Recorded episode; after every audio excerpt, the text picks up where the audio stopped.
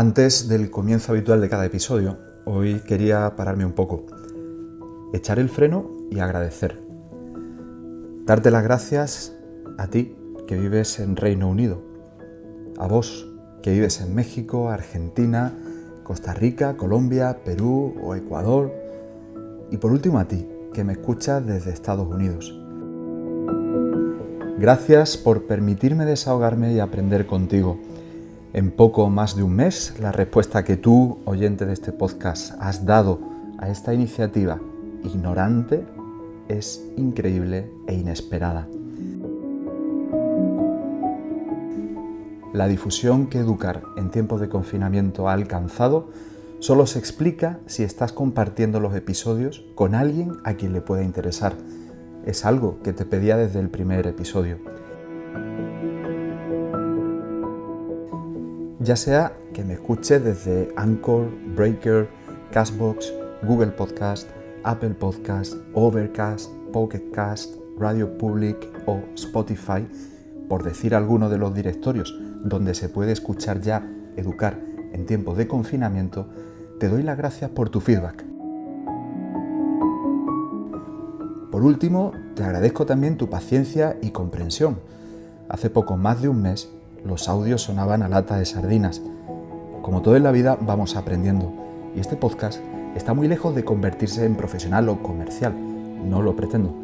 Me encanta que estos ratos sean una conversación entre tú y yo.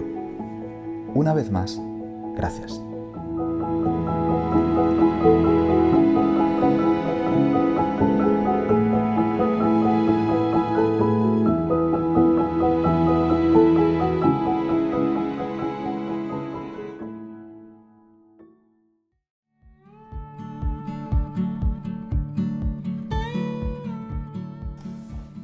Hoy es martes 5 de mayo de 2020 y quería hablar contigo de evaluación.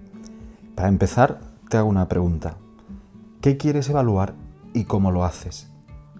En esta situación que vivimos salen a la luz carencias de nuestros alumnos en habilidades relacionadas con el autoaprendizaje. Me refiero a habilidades como la autonomía, la motivación intrínseca, la gestión del tiempo. Los alumnos que tengan aquí dificultades serán los que tengan más posibilidades de salir peor parados. A estas alturas, todos hemos comprobado que no se trata de utilizar aplicaciones o recursos que transmitan por nosotros, sino de buscar la interacción. Como decía Mariano en el episodio anterior, no cabe confiar todo a la teletarima. No cabe duda de que has evolucionado desde el punto de vista educativo durante esta pandemia pero en algún momento tendremos que volver a la vida real. Y en ese momento, tú y yo nos enfrentaremos a la decisión de volver a lo de siempre o de mantener lo aprendido. Leía que estamos en un momento magnífico desde el punto de vista educativo, porque nunca antes había habido tanta transparencia entre los docentes, en el sentido de compartir con mucha intensidad lo que funciona y lo que no. La pregunta que me surge a mí en este sentido es, ¿cómo saber que nuestros alumnos están realmente enganchados a nuestra clase? Quizá planteate las preguntas que haces. Es más, facilita que pregunten e intervengan durante las sesiones de clase. Andrew Miller publicaba a comienzos de abril un artículo sobre evaluación formativa que me servirá de base para lo que podemos comentar en el episodio de hoy. Es verdad que nuestra vocación docente nos lleva a buscar la forma de plantear experiencias educativas en unas circunstancias actualmente difíciles. Pero a pesar de todas las brechas y obstáculos que tenemos delante, seguimos teniendo la responsabilidad de comprobar que nuestro alumnado comprende las cosas, sean nuevas o viejas, y para ello debemos darle una retroalimentación en cualquier forma posible. Así que te traigo seis ideas de la mano de Miller que espero que te sirvan. En primer lugar, ten clara la finalidad. Hay muchas herramientas y maneras de comprobar que los alumnos te siguen y están comprendiendo lo que hacen. No te líes a probar todas a la vez. Las redes sociales están llenas de docentes compartiendo, pero no te marees ni pierdas demasiado tiempo. Busca la que más se adapte a tus necesidades y que resulte más intuitiva para tus alumnos. En mi caso me decanté hace dos años por Flipgrid y sigo contento con ella.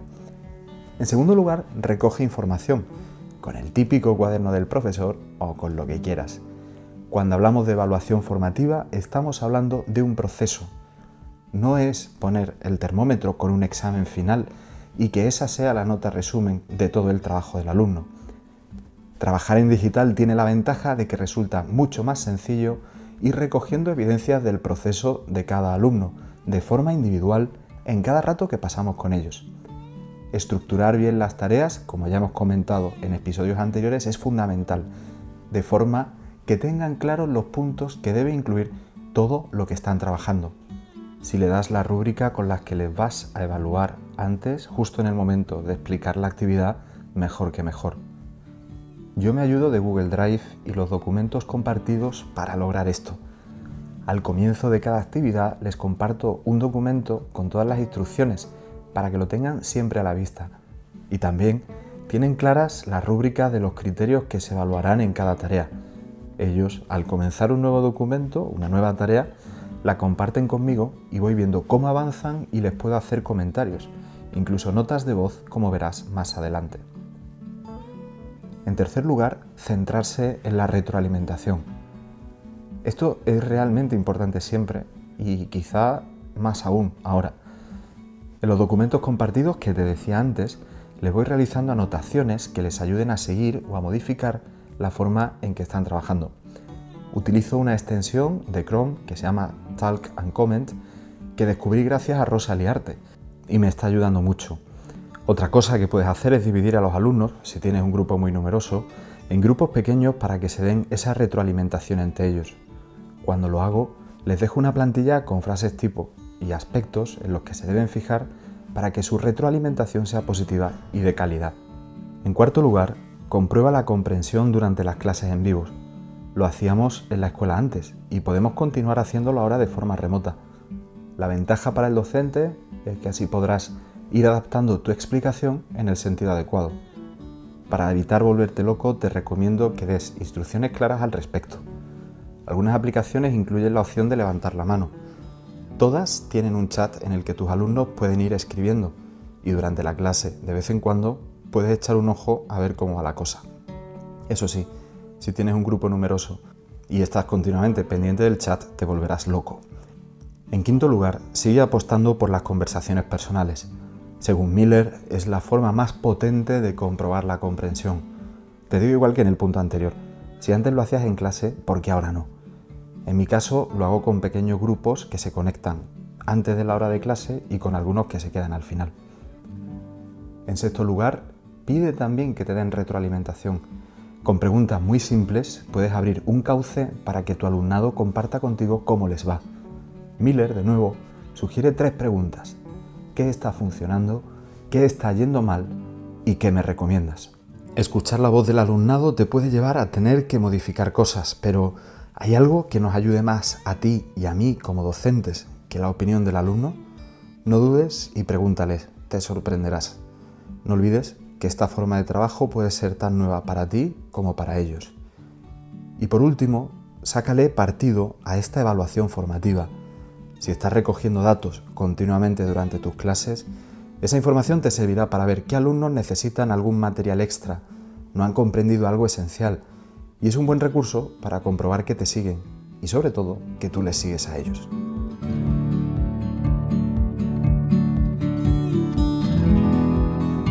Después de esta reflexión te dejo con la entrevista de hoy. Juan Carlos es sobre todo padre de familia. Aunque también se dedica a la docencia, compartirá con nosotros su experiencia como padre de una hija muy especial.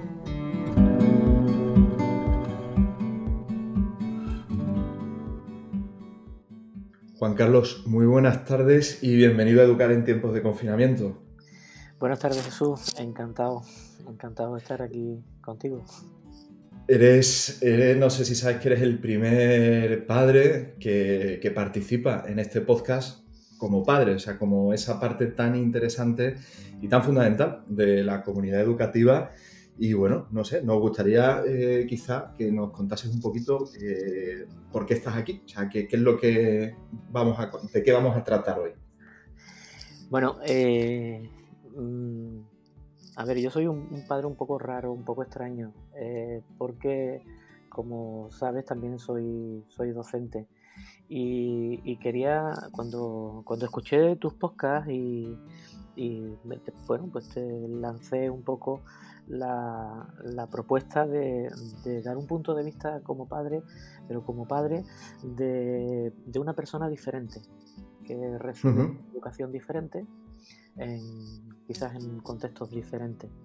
Y bueno, pues como te comenté, pues estoy aquí tomando un vinito contigo.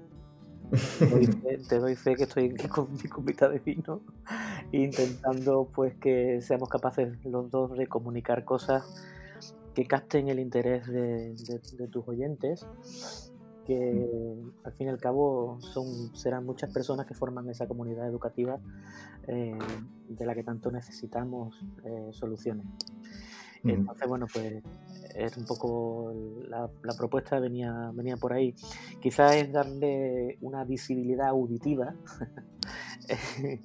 a través de un podcast a, esas personas diferentes que reciben una educación eh, diferente dentro de los contextos habituales y, que, yo creo que, pues, pues, hay que también muchas veces hablar de, estas personas y hablar de de todo el contexto que, que llevan. De acuerdo, porque Juan Carlos, perdona que, te pregunte porque aunque nos conocemos y demás, pero eh, y ya hemos comentado antes de empezar a grabar, eh, cuando estamos hablando de personas diferentes, eh, ¿a qué nos estamos refiriendo? Bueno, mm, nos referimos a, bueno, yo concretamente soy padre de una chica con síndrome de Down. Eh, que tiene 26 años ahora y que ha pasado por una, por una, por una educación primaria, educación secundaria y que ahora mismo está dentro de un proyecto de vida eh, en una, eh, con una formación, por así decirlo, para su vida independiente. Entonces, bueno, pues pero bueno, igual que mi, hija tiene síndrome de Down, bueno, yo tengo otro hijo que no tiene síndrome de Down y, que tiene 17 años, está también en un proceso educativo y yo, bueno, pues eh, soy muchas veces, me doy cuenta de que eh, al final lo que, lo que perseguimos es lo mismo para uno que para, que para otro. Las herramientas quizás sean diferentes, pero eh, lo que se persigue es, es lo mismo y muchas veces no se enfoca de la misma manera socialmente. Entonces, bueno, pues yo quería de alguna manera en, este podcast contigo intentar comunicar pues esas tres, esas tres patas que te decía. Por un lado, eh, bueno, que, esas personas diferentes eh, necesitan también recibir una educación dentro de los contextos habituales. Que me gustaría poner en, poner en valor a los profesionales que, que se encargan tanto de organizar, planificar, coordinar y llevar a cabo las tareas de formación eh, para, esta, para estas personas. Y una tercera vía sería un poco, de alguna manera, eh, llamar un poco la atención eh, en tus oyentes, que seguro que hay personas, chicos, chicas, mujeres, hombres que, que, están estudiando, que son estudiantes de pedagogía y que, bueno, pues deben de ser el futuro de esa estructura pedagógica que tiene que mover el mundo y que, tiene, y que deberían de tomar conciencia de, esta realidad. Es un poco bien. Muy bien. pues me parece, parece una estructura muy interesante. O sea, si quieres, si quieres afrontamos, nos vamos a, la, a, esa primera parte. Y antes de empezar, quizá con la primera parte, eh, la verdad que me atrevo a lanzarte una, una pregunta porque en estos días no sé eh, si, te, si, habrás escuchado, supongo que sí, eh, que se quieren cerrar los centros de educación especial por parte del gobierno. En fin, no sé, a la luz de la experiencia que tú como padre, y, pero también como docente tienes, eh, quizá podemos empezar por ahí, si te parece. O sea, ¿qué, piensas de esto? ¿Qué opinión tienes? Bueno, vamos a ver, esto es una situación, esto es algo, es no, no, no, no, podemos, no podemos dar café, café para todos. Eh, eh, vamos a ver, eh, estamos hablando de personas. Y estamos hablando de, personas que, son muy diferentes. Dentro de las personas con síndrome de Down, por ejemplo, hay gente que tiene unas capacidades y unas habilidades para afrontar determinadas eh, determinados aprendizajes y gente que no tiene esos, eh, esas habilidades, pero que también habría que darle una solución pero no solo a la persona en cuestión, sino a su familia. Esto es muy importante, esto es muy importante. Entonces, si yo pienso en, una, en, una, en un chico o una chica con parálisis cerebral, o estoy pensando en un chico con una, eh, o una chica con espina bífida, o estoy pensando en un chico eh, que tiene un TDAH, pues estoy, hablando de, estamos hablando de personas. Y esas personas necesitan eh, necesita que nuestro, que nuestro Estado le dé soluciones eh, favorables pues, en función de, las necesidades de cada uno. Hmm. entonces, bueno, pues yo no soy ahora mismo quien para, eh, para, opinar si es favorable, si no es favorable, que se cierre o no se abran centros. hay gente que, que prefiere una educación, una educación inclusiva y hay gente que, después de intentar esa educación inclusiva se da cuenta de que, de que hay muchas veces que es una pantomima y que lo que necesita son, eh, son eh, eh, a veces soluciones mucho más específicas. No, no, totalmente de acuerdo, ¿eh? porque ahora, o sea, en fin, yo voy aprendiendo también contigo con este vinito virtual, pero, o sea, has mencionado una variedad de, posibles trastornos o dificultades, necesidades de aprendizaje, en fin, que, evidentemente no se puede tratar igual a una persona con síndrome de Down dentro del abanico de, de diferencias que hay entre ellos con otro chico que pueda tener parálisis cerebral o un alumno con TDA, o sea, que no tiene nada que ver las necesidades que tiene. Perdona que te, que te corte, Jesús, pero mira, te voy a poner un ejemplo que quizás sea suficientemente gráfico. Nosotros tenemos en secundaria, podemos tener muchos alumnos, ¿no? Eh, y, todos los, y, hay y hay alumnos que tienen necesidades diferentes. Y hay alumnos con necesidades educativas especiales que no tienen ninguna dificultad que salte a la vista, como puede ser un chico o una chica con parálisis cerebral o, una, o un chico o una chica que tenga una fisonomía, ¿eh? como puede ser una persona con síndrome de Down, que, que, salta un poco a la vista, ¿no? Pero es que nosotros en, en, las aulas eh, tenemos, eh, tenemos alumnos de, con, muchas necesidades. Y, y, de, de, hecho, fíjate que si nos vamos históricamente, y a lo mejor con esto estoy desvelando eh, porque soy un padre un poco trampa, ¿no? Porque también, también soy docente y, docente dentro del ámbito de la formación profesional en España. Durante muchos años, los centros de formación profesional, la FP, era como una especie de colegio específico para la gente que no servía en, en, en los estudios de la antigua EGB y cosas de estas, ¿no? O sea que eh, hasta que no, hasta que la gente se dio cuenta de que oye, de que la formación profesional es algo es eh, súper eh, importante y que no tiene nada que ver con lo que antiguamente se pensaba de la formación profesional. Claro. Dentro de, dentro, dentro de personas que no tienen ningún tipo de característica externa, de, de, fisonomía externa, pues, nos podemos encontrar alumnos que son muy diferentes y a los que hay que darle respuestas diferentes, ¿no? Entonces, en el mismo, de, la misma manera, pues deberíamos de tratar pues a, todas esas personas que necesitan una educación diferente. Pero es verdad, es verdad que hay determinadas eh, chicos y chicas y familias que necesitan eh, cosas mucho más específicas que el sistema educativo igual no les puede, no les puede dar. Efectivamente, pues así es, así es. Aunque yo personalmente soy de la opinión de que los chicos y las chicas deben de incluirse lo, mm, más posible en, un aula. Eh, sí, la dificultad yo creo que también todos los matices que lleve, pero, pero, pero, hay, pero es la vida real, ¿no? O sea, que en la vida real no todos somos altos, eh, eh, con pelo rubio, con, ¿sabes? Eh, hay gente que somos bajitos, gorditos, y, ¿sabes?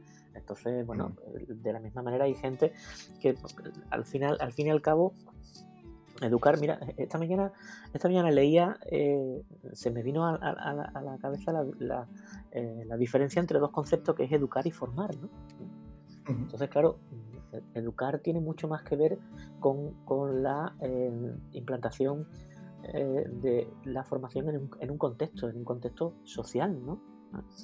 Y, en nuestro contexto social hay personas muy diferentes. Claro, claro. Yo pienso ahora, por ejemplo, quizá en un aula de instituto con 30 alumnos y, sin hablar del cierre de los centros de educación especial, pero simplemente pensando la diversidad que nos encontramos hoy en día dentro de un aula de, personas que necesitan, que tienen necesidades educativas especiales.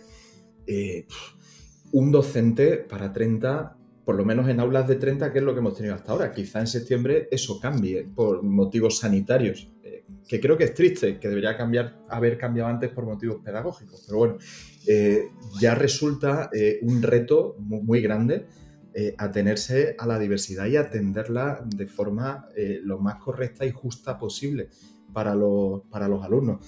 Entonces, claro, si además estamos incluyendo más necesidades especiales, primero se me ocurren dificultades como la formación que los docentes tendríamos que tener para afrontar esa diversidad. si además tenemos una clase masiva, o sea, masificada, en fin, eh, a mí profesionalmente la verdad que a mí se me hace una tarea un poco eh, inabarcable. Sí, pero hay soluciones que se están eh, implementando en muchos centros de muchas maneras y que las tienes que la tiene que implementar pues una persona que esté dentro de los ambientes de de personas con, con necesidades educativas especiales. Evidentemente, yo profesionalmente me dedico a otra cosa. Eh, eh, si cuando yo cuando yo en el aula recibo a una persona que tiene ciertas dificultades y que yo tengo que, abordar esas dificultades, lo primero que tengo que hacer es eh, informarme y, formarme en la medida de lo posible y ver hasta que, en, qué puedo yo ayudar. Pero claro evidentemente a mí también me tienen que dar ese, ese apoyo. Así es. Mira, fíjate, eh, te voy a leer un momentito, es que lo tengo aquí, aquí delante. te lo leo como padre y a la vez te lo leo como, profesor de formación profesional, ¿vale? Eh, la, las áreas de trabajo que tiene, por ejemplo, mi hija eh, hay formación permanente. ¿eh? Ahí dan un poco refuerzo de lectoescritura, orientación temporal, manejo del euro, eh, desarrollo de, redes sociales, o sea, buen uso de redes sociales, habilidades comunicativas. En ajuste psicológico, relaciones interpersonales, estructuras del pensamiento, estimulación cognitiva, aprendo a sentir. En formación y orientación laboral, habilidades sociolaborales, perfiles laborales ajustados a sus capacidades, itinerarios formativos y participación a la comunidad, ocio. Y yo te pregunto a ti como profesional también, ¿no te parece una estructura espectacular para alumnos de cualquier nivel? alumnos, ya no alumnos especiales, sino alumnos en unas determinadas edades que son, pues yo pienso en mis alumnos de formación profesional, necesitan refuerzo de la escritura, hay veces que le cuesta trabajo escribir un correo electrónico, necesitan orientación temporal, necesitan habilidades comunicativas, necesitan estructura de pensamiento, relaciones interpersonales. Muchas veces, bueno, pues eh, un poco, eh, ahora mismo ella eh, está centrada, es verdad que ella ha pasado por todas las fases ya del sistema educativo y, y, está en un nivel por encima de ese sistema educativo. Eh, por encima me refiero fuera de ese, sistema educativo.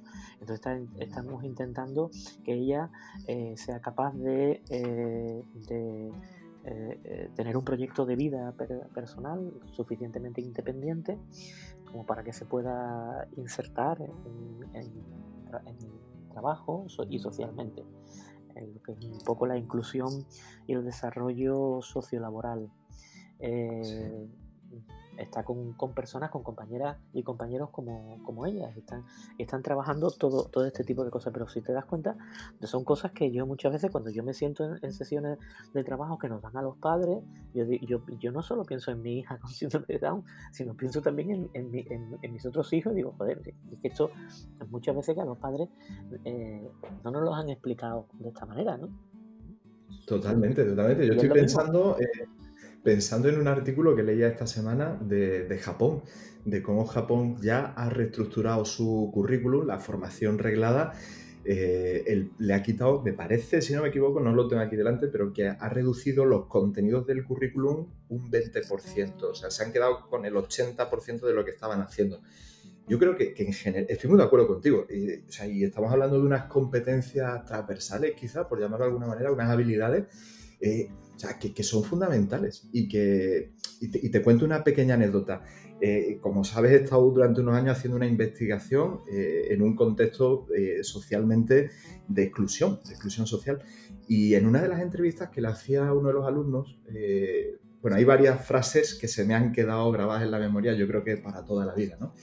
Pero uno de ellos me decía, en un momento determinado, a mitad de conversación, dice, ¿y a mí qué me importa Isabel II? O sea, lo que yo quiero es que me hablen de cosas del sitio en el que vivo, de cosas que vayan a servir para la vida.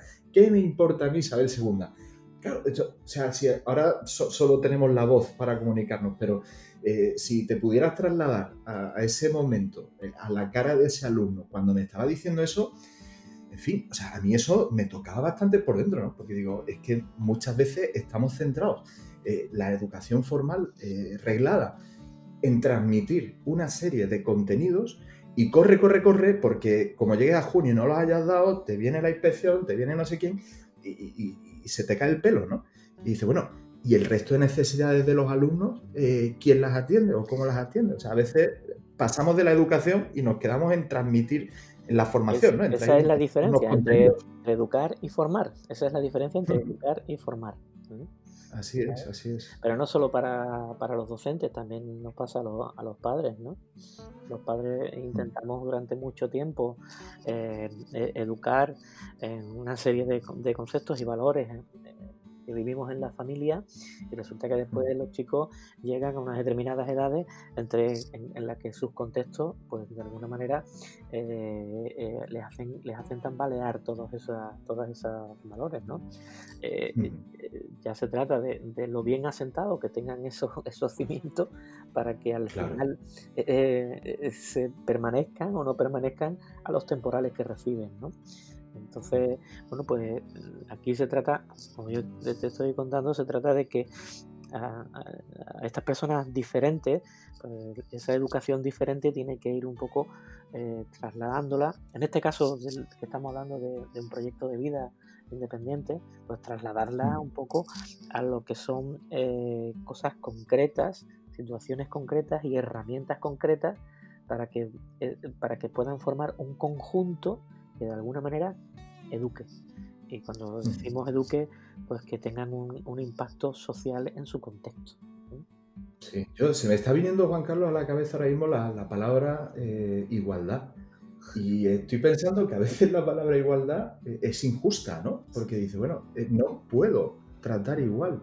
O sea, y evidentemente igualdad de derechos y de obligaciones y demás, ¿no? Pero, o sea, eso nadie lo duda, creo, o espero que nadie lo dude, pero eh, pero dice, yo, tú lo has dicho antes, ¿no? No puedo hacer café para todos. O sea, yo no le puedo dar, no me tengo que centrar en las mismas herramientas eh, con una persona con necesidades educativas especiales que, una persona que no las tenga o que tenga otras necesidades de aprendizaje diferentes. O sea, esa igualdad en el fondo está siendo injusta y además creo que injusta con todos, no solo con el alumnado que puedan tener estas necesidades de aprendizaje no sé, voy pensando sobre la marcha, ¿eh? No... Mira, no te puedes, no te puedes hacer una idea eh, eh, cuando tú has dicho esa igualdad para todos. No te puedes hacer una idea cómo educa tener en el aula una persona con necesidades educativas especiales. Hmm. Cómo educa, es decir, cómo, cómo transmite a, su alrededor. Cómo, hmm. cómo, los compañeros se, se esfuerzan en eh, mantener esa, esa igualdad. algunas veces, eh, mm, eh, porque los, chicos y las chicas en determinadas edades son muy crueles en su, en su, en su manera de, expresar las cosas, ¿no? Tú sabes. sí, pero, sí, pero, bueno, no con ánimo de, dañar, sino porque, porque es así, la, sobre todo en la adolescencia, ¿no? Pero, pero, pero ayudan y y bueno, tener una persona que necesita ayuda a tu lado y que tú le puedas dar una... Hay una cosa, o sea, el que más aprende es el que es capaz de enseñar a otro. ¿sabes? Claro, claro. Este, eh, y eso es una, una, lección de vida. Entonces, bueno, en fin, yo de alguna manera lo que quería trasladarte es, no es, no, ni, mucho menos en un contexto en el, educativo en el que estamos no es eh, montar una reivindicación sobre este tipo de cosas, ni mucho menos, sino tratarlas desde el punto de vista de, desde un punto de vista no tan técnico, pero sí eh, sí, como, como padre, ¿no? Claro, pero asequible para lo que es la comunidad educativa. ¿eh? Y sobre todo porque te decía, bueno, pues los, las personas que se están ahora formando dentro de, alumnos universitarios que vayan en futuro a, dar clases tienen que, tienen que saber encontrarse pues, a, personas con esta diferencia que estamos hablando o, o, personas con la diferencia de la que tú me hablabas antes, de este chico que le da igual Isabel II, ¿no? Porque, porque en su contexto hay otras peculiaridades. En mi contexto hay, hay muchos muchos problemas ¿eh? y yo, oye, pues, realmente mi contexto a mí me marca también, ¿no?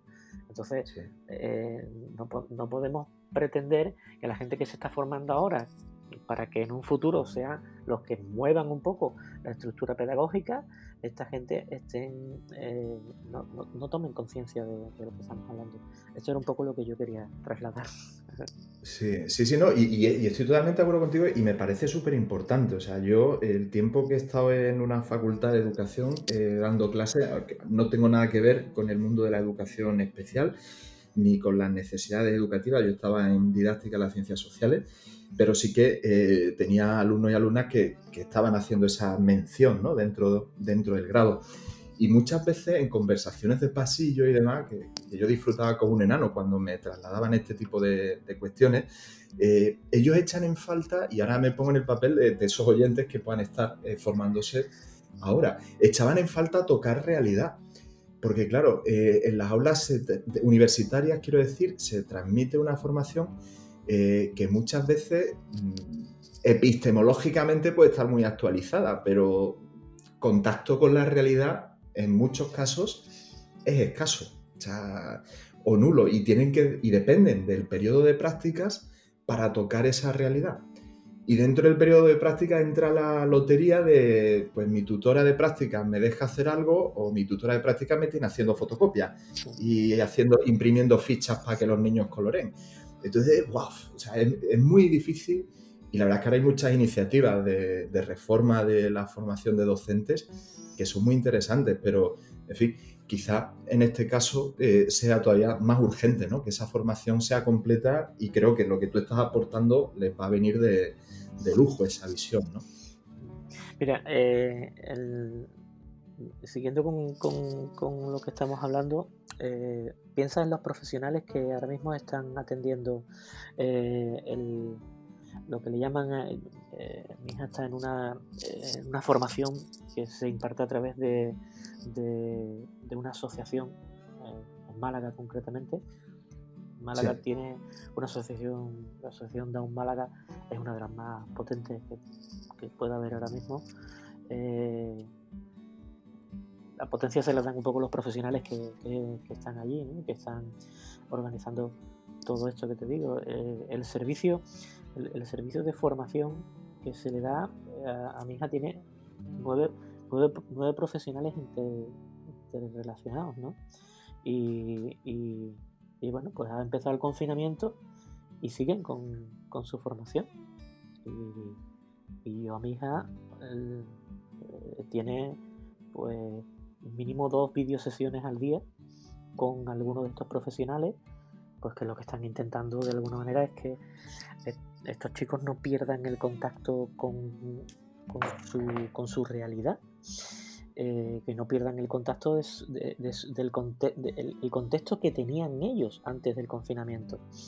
Les preocupa mucho cuál va a ser la, reacción al post-confinamiento de, estos chicos, ¿no? que, además eh, todo lo viven con, una, con, una, desmedida eh, eh, sea, las reacciones emocionales son muchas veces desmedidas, ¿no?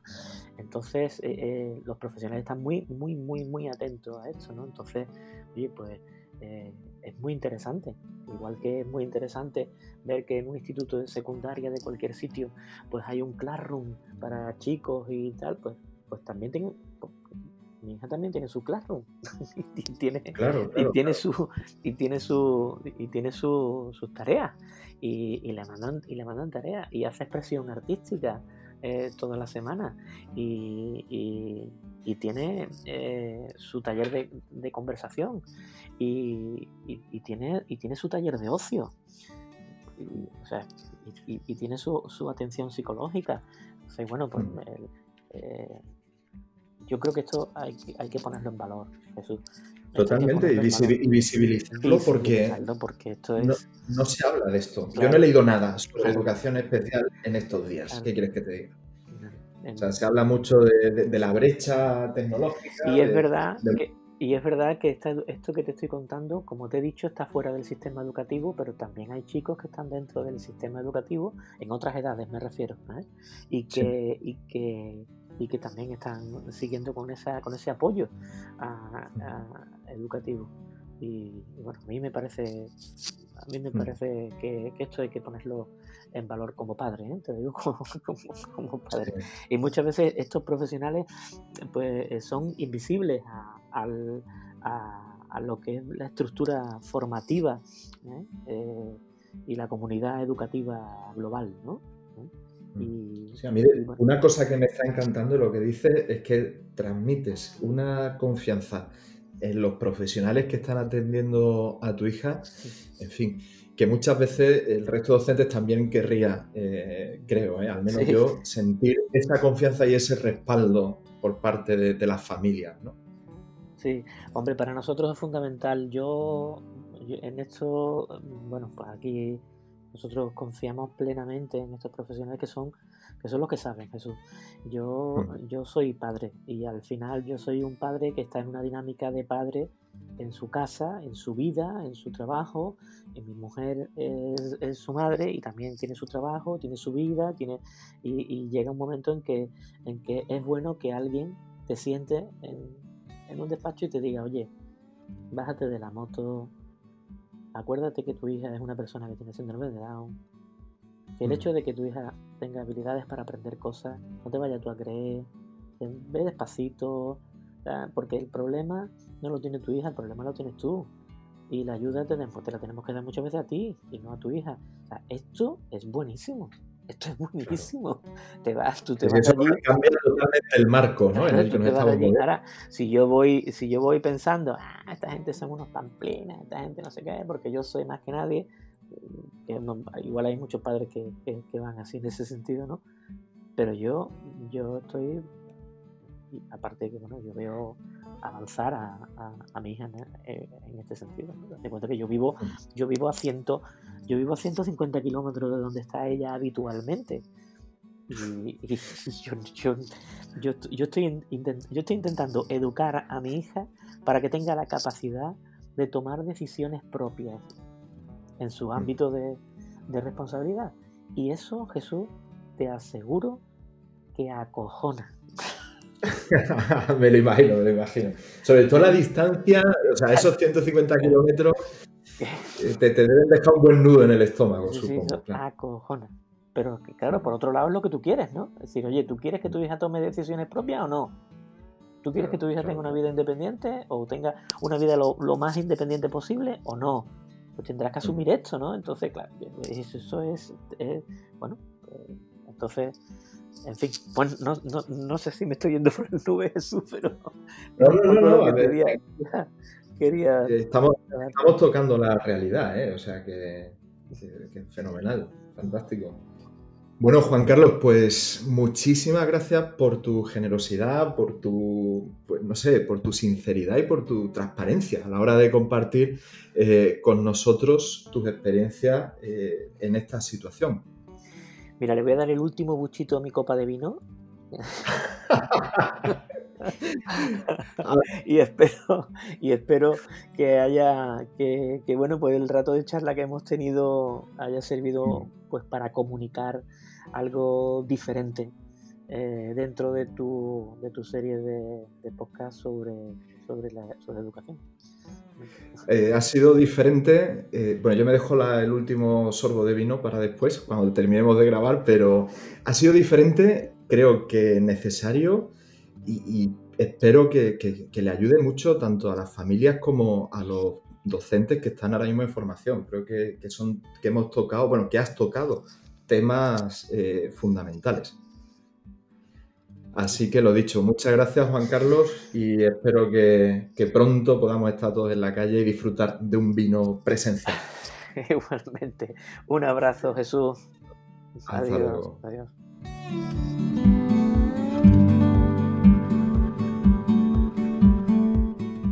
Aquí lo dejo por hoy. Ojalá que te haya aportado algo. Espero tus comentarios y preguntas y que compartas tu experiencia durante estos días. En Twitter soy Jesús Vélez 84. También puedes dejar tus comentarios en la entrada correspondiente en mi blog. Tienes el enlace en las notas de este episodio. Ayúdame a difundir esta iniciativa compartiendo este episodio con aquellas personas a las que les pueda interesar. La visibilidad del podcast mejoraría si escribes una reseña en tu aplicación y me dejas una valoración de 5 estrellas. Que tengas un buen día un saludo y hasta el próximo episodio.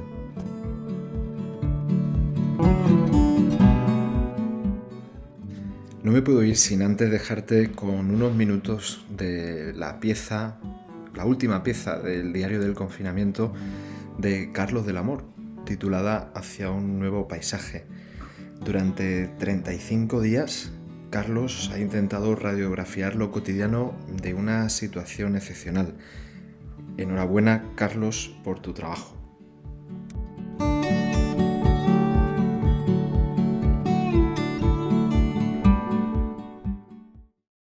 Han sido 35 veces cerrando este telediario. Empezamos con aquellos días raros. Entonces dijimos que de todo parecía que hacía media vida y media vida después nos lo sigue pareciendo. Durante este tiempo hemos intentado abrir una ventana a lo cotidiano, una ventana por la que pudiesen asomarse y ver lo que pasa en un mundo que no reconocíamos.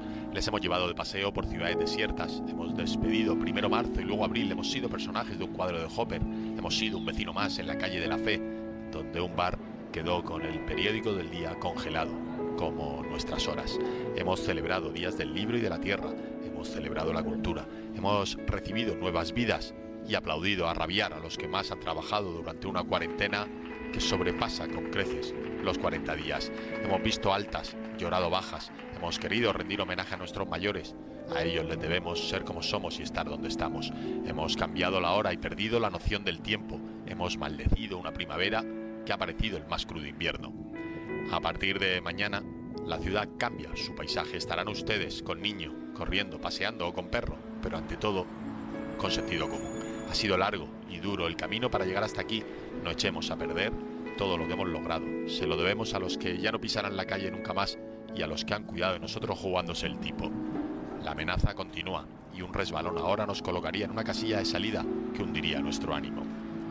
Han sido 35 cierres, decíamos, 75 minutos de televisión, un diario del confinamiento para hablar de lo que veíamos en esa calle que tanto les ha esperado y para demostrar que han estado a la altura. Ojalá dentro de poco podamos empezar otro diario en el que narremos los primeros pasos de esa nueva vida que esperemos se parezca a la anterior. Queda todavía para eso. Mientras tanto, seguiremos manteniendo esa distancia de seguridad que tanto nos acerca. El objetivo es recuperar la normalidad. Ya lo dijimos, la normalidad es esa patria donde de repente hemos descubierto que éramos felices. Nos encontramos allí a la hora de siempre, pero recuerden, siguen siendo como hace 47 días días raros. Cuídense, cuídense de verdad.